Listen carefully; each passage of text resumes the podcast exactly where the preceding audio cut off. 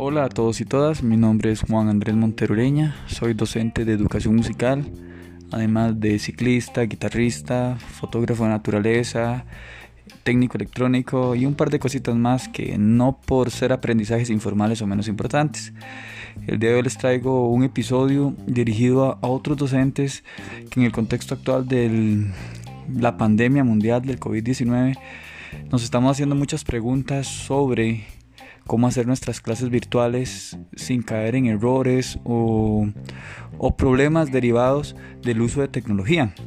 Así que este episodio de hoy eh, se trata sobre cómo utilizar eh, adecuadamente las tecnologías de la información y la comunicación que tienen nuestros estudiantes disponibles en su hogar, pero para convertirlos en verdaderos objetos para pensar es decir, que la tecnología no sea un fin en sí mismo, sino un medio para alcanzar nuestros objetivos.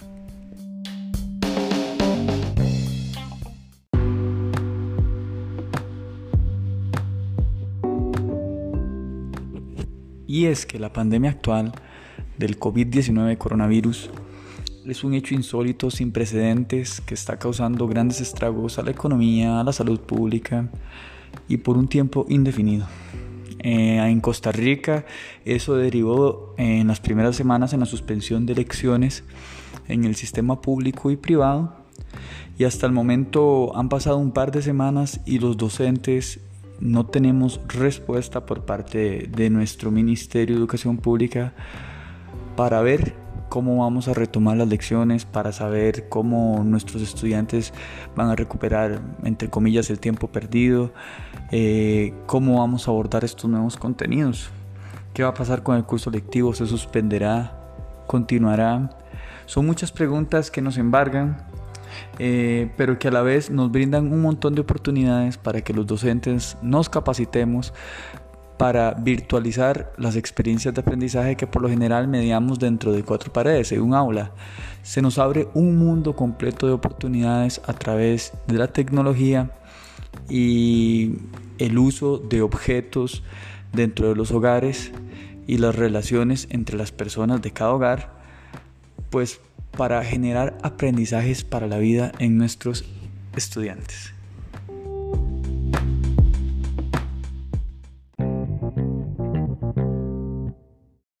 Como lo mencioné en un principio, este episodio trata sobre cómo utilizar la tecnología a nuestro favor para alcanzar los objetivos pedagógicos que como docentes tenemos para nuestros estudiantes. Todos seguimos un programa de estudios que nos da el Ministerio de Educación Pública, pero estamos acostumbrados a llevarlo a cabo solo en las aulas. Y cuando llega la tecnología, muchas veces lastimosamente se convierten en unos artilugios llenos de luces, sonidos y colores que, claro, son, pueden ser muy divertidos en un inicio, pero carecen de un rumbo pedagógico claro. La verdadera experiencia virtual de aprendizaje es aquella que es similar o incluso mejor a la que hacíamos cuando estábamos en las aulas.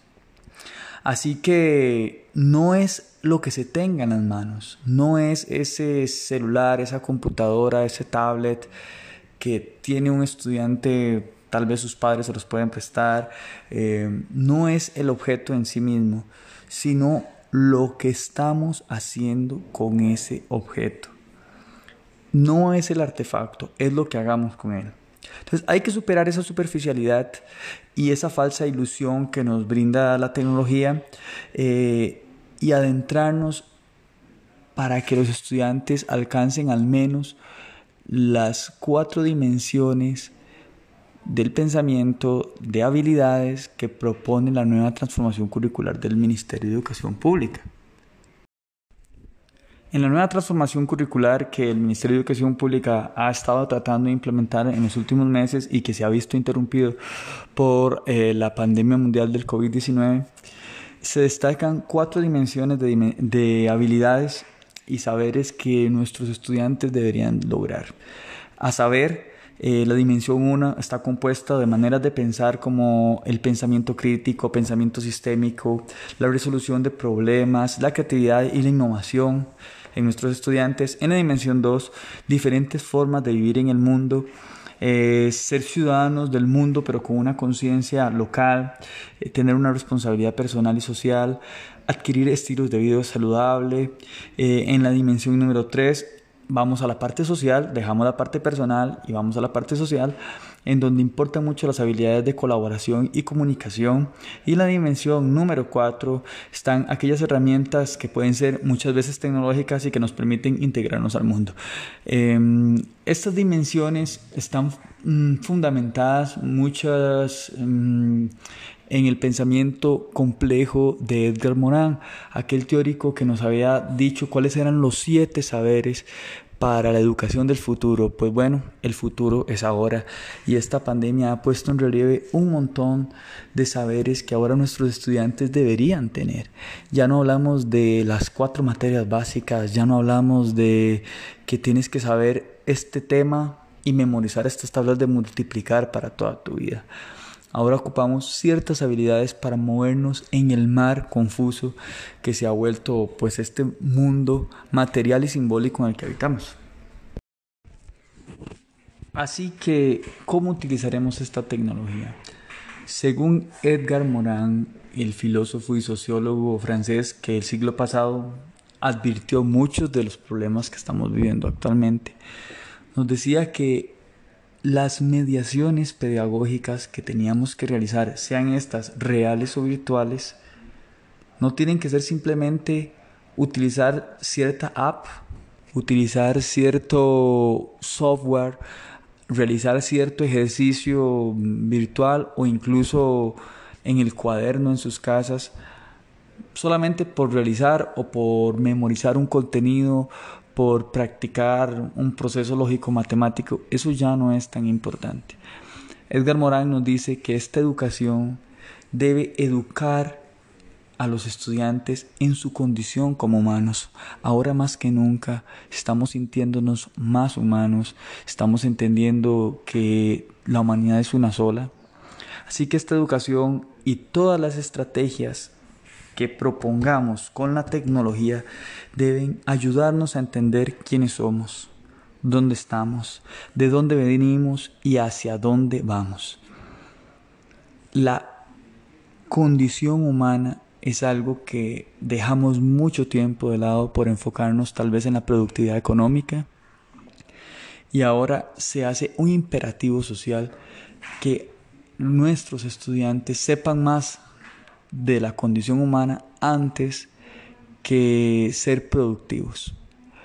Se creía que esto era solamente un sueño romántico, idílico de los amantes de, del Estado social, pero ahora con la crisis del COVID-19 más que nunca podemos entender que hay prioridades y esta es una de ellas. Además, educar a nuestros, a nuestros estudiantes para que entiendan que esto es una red todos estamos conectados, lo vemos con nuestros vecinos. Si nuestro vecino no se cura, no se cuida con la pandemia y propaga el contagio, nos va a afectar a nosotros mismos. Ya no es solo mi metro cuadrado, sino que todos estamos conectados. Tenemos que educar en la solidaridad, en entender todas las cosas que pasan a nivel global, pero entendiendo que todo comienza desde nuestra propia casa. Es desarrollar esa conciencia local, pero con miras hacia lo global. Además, este, tenemos que educar a nuestros estudiantes con todos estos recursos tecnológicos para que puedan soportar la incertidumbre de los tiempos acelerados en los que vivimos. Los cambios son vertiginosos, las verdades de repente ya no son tan ciertas, hay mucha subjetividad por todas partes y este nuevo ser humano debería aprender a soportar la incertidumbre de una manera sana, con una salud mental apropiada y sobre todo tomando decisiones correctas para poder lidiar con este presente cambiante y poder salir adelante siempre de manera optimista hacia el futuro.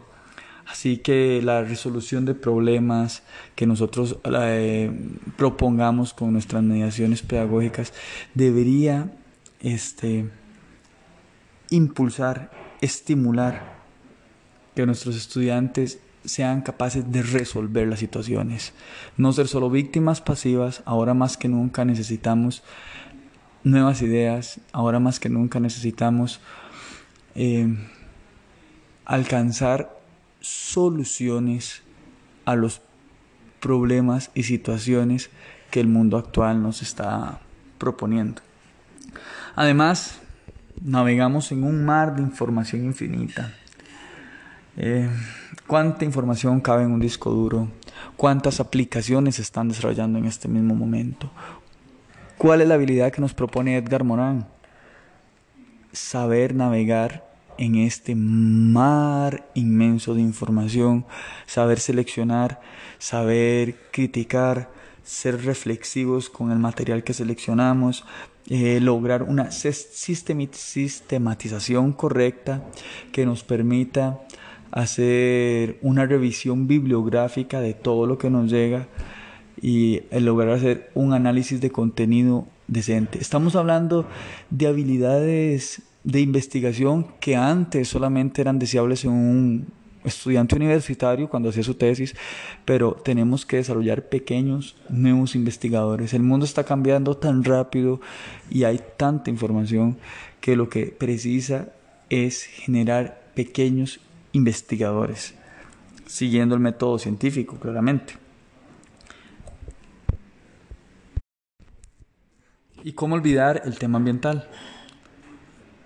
El medio ambiente como centro, muchas veces eh, formamos siempre con el ser humano como centro, una versión antropocéntrica de, de este mundo. Ya estamos viendo los estragos de pensar así, calentamiento global, este, el desequilibrio, la sobrepoblación y tenemos que educar a nuestros estudiantes en tener em, herramientas, pero siempre alrededor del medio ambiente, de cuidar el medio ambiente, de entender los estragos que le causamos al medio ambiente cuando tomamos decisiones incorrectas con lo que consumimos, con el manejo de nuestros desechos, eh, cuando no comprendemos y no vemos la red de equilibrio que tiene cada ecosistema y cada ser dentro del medio ambiente, ahora creemos que somos superiores o que estamos despegados de esa red pero la pandemia actual creo que más que nunca nos da un montón de, de temas para reflexionar al respecto.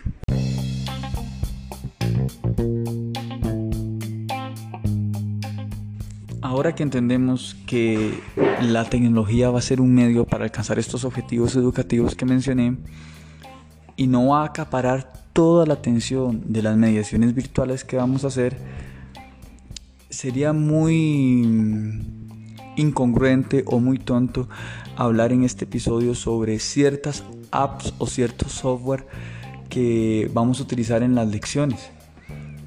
Caeríamos en el error de casarnos solamente con un artilugio cuando el mundo nos ofrece miles de ellos y los renueva a cada instante.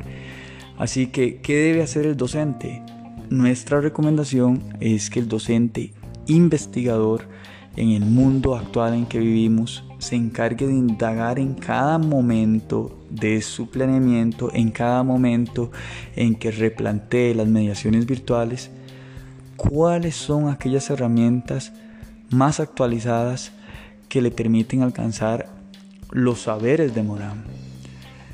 Tiene a disposición la web, tiene a disposición los videotutoriales de YouTube, colaboraciones con otros docentes e incluso en otras latitudes estamos más conectados que nunca con todas las redes sociales.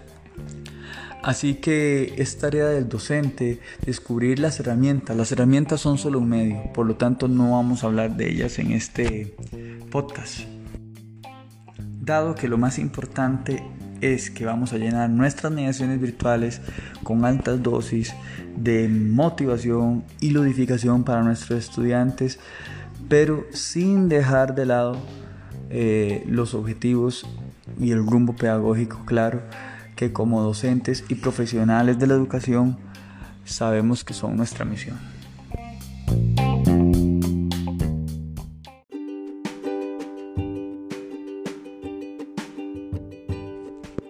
Peores crisis están las mejores oportunidades. Mi mensaje para todos y todas las docentes que han escuchado este episodio es que recordemos que esta crisis nos está abriendo un mundo inmenso de oportunidades para crear mejores mediaciones pedagógicas eh, y para desarrollar aún mejor las habilidades de la nueva transformación curricular que propone el Ministerio de Educación Pública. Nuestros estudiantes van a tener que desarrollar ciertas habilidades para poder llevar a cabo este nuevo sistema educativo que la crisis nos está proponiendo. ¿Y cuáles son estas habilidades? Van a tener que ser estudiantes más autónomos, independientes y conscientes de su propio aprendizaje. Si el docente utiliza bien esta tecnología, se van a abrir oportunidades y ventanas para que los estudiantes crean y propongan nuevos aprendizajes y nuevas herramientas en nuestras mediaciones virtuales. Nuevamente, si la herramienta se pone en nuestro contra, si la tecnología se pone en nuestro contra, va a llenar de restricciones la relación entre los docentes y los alumnos y entre los alumnos, eh, entre ellos mismos, entre los pares. La mediación virtual nos ofrece maneras infinitas de socializar los aprendizajes que estamos alcanzando. Y según el pedagogo Paper, era importantísimo este factor social porque la motivación alcanza niveles exorbitantes cuando la persona sabe que hay un nivel de logro que se puede socializar, que no solo es para mí. Eh, antes lo hacíamos en un aula, ahora tenemos el mundo entero a disposición para crear producciones audiovisuales, para crear un nuevo conocimiento escrito y que puede ser compartido con el resto del mundo a través de la mediación virtual. Además, esta crisis nos trae otra nueva oportunidad nos da la solución a problemas de hacinamiento y, y sobrepoblación que teníamos en muchos centros educativos. Eh, aunque no todos los estudiantes podemos afirmar que por ahora tienen acceso a las tecnologías de la información mínimas, eh, si la crisis actual continúa y si va a requerir cambios estructurales importantes, los gobiernos definitivamente van a lograr que estas personas alcancen el mínimo para tener su educación privada o pública. Así que al mal tiempo buena cara y permitamos que esta crisis nos permita sacar lo mejor de nosotros, que logremos superar la oleada de memes y chistes que salen cada dos segundos y logremos profundizar en toda la bondad y bien que le podría hacer a nuestra manera en que enseñamos, en que aprendemos y cómo nos relacionamos con nuestros estudiantes. Hasta la próxima.